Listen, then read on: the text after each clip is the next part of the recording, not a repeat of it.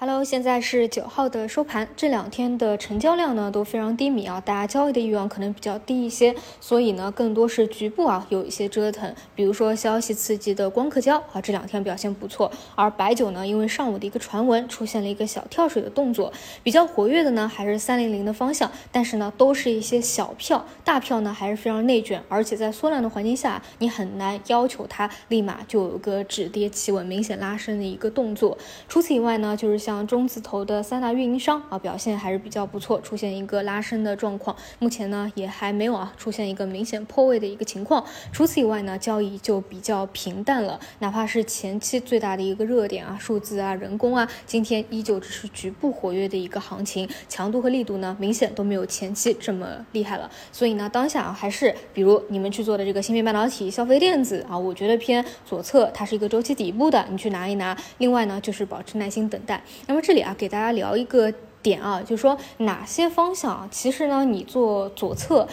应该啊，心态比较放平一点啊，不用过于的担心说啊，越跌越买会不会就是被套牢的。我的想法呢，就是一定要它一直是有一个预期的，就是就算下一个季度不是真正的一个拐点出现，也就是说，哪怕下一个季度的业绩不如市场本来的一个预期，但是过了这个季度以后，市场呢又会预期下一个季度它会变好，这样呢不断会有资金再去做一个预期，哪怕你短期左侧是有一点小套牢的，但是呢。后面做预期的一部分资金还能够帮你解放掉，比如比较典型的，我觉得当下啊，就是像一些芯片、半导体，还有像消费电子，之前大家可以做参考。最近的话，就是疫情以前的一些酒店啊、旅游啊、消费类的。虽然啊，我们可能觉得有点离谱啊，就其实，在疫情放开以前，一些酒店旅游啊都已经被炒作的比二零一九年就是疫情之前都还要高了。但确实，它就是不断有资金在去做预期，所以这种呢，你反而。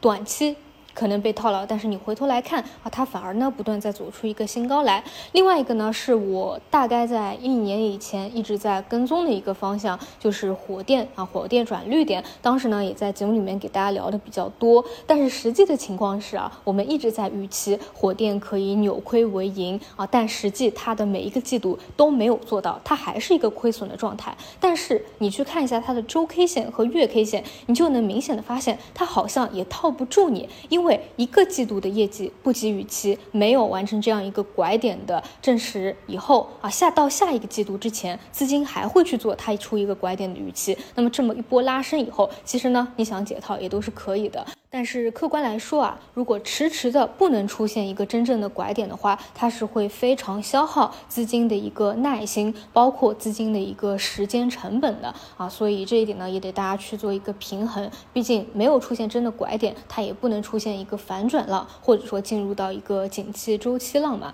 但我觉得芯片半导体啊，就是另外一回事儿了，因为我们的政策方面是真的要去扶持它的，所以呢，我对它未来还是比较有信心的。这一块呢，大家还。还是要多去关注一下啊。那么哪一类是只适合去做右侧的呢？就是没有什么真正的基本面业绩支撑的，更多呢炒的是一个热点或者概念。往往呢在 A 股的环境中啊，就容易一波流。比如说像去年年底那一波新冠药啊，其实大家也都知道嘛，就是在一开始的时候，你可能对药物有一个需求，包括当时啊药物也比较紧张。但是过去了也就过去了，大家家里可能囤的啊好几年可能都吃不完的这个药，现在都在家里。堆着。另外呢，就是像当下的人工智能，虽然啊，我一直给大家讲我是长期看好人工智能的，并且呢，给大家分享了很多，但确实来说，这个阶段它还是概念嘛，这类呢就真的不适合啊。假设退潮以后啊，你还想去越跌越买，那你不就被套进去了吗？也不知道多久能够解套了。只能说当下热点还没有结束的情况下，大家还有预期期待的情况下，